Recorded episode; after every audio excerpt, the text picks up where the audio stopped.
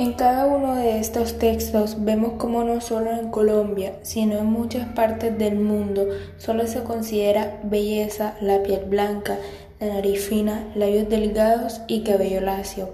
Y en cambio los rasgos que caracterizan a una persona de raza afro, que tiene labios gruesos, narices grandes, cabello crespo o rizado y piel oscura, son considerados feos o fuera de los estereotipos de belleza. Villarreal en su texto plasma testimonios de algunas personas que ven el racismo reflejado en sus familiares negros y es evidente que el racismo muchas veces también viene desde el hogar,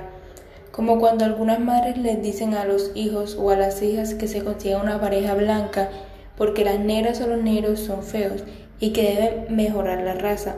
Por ejemplo, la madre decirle pero bueno,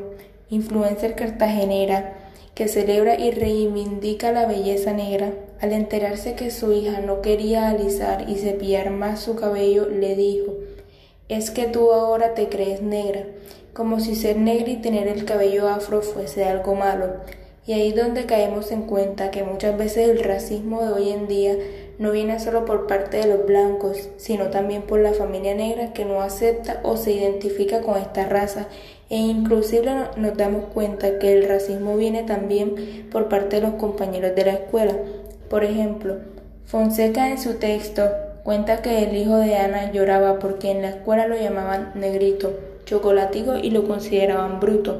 por su color de piel. Además, en cuanto a discriminación racial, lo más grave de todo, a mi parecer, es que por ser negros consideran que no tenemos estudios, no tenemos auto propio, entre otras cosas materiales, razón injustificada por la cual tratan de ratero y delincuente a una persona negra y no dejan que ésta demuestre lo contrario o hable y se defienda como lo podría hacer cualquier otra persona que no sea de color, llegando a agredir y hasta asesinar solo por un prejuicio.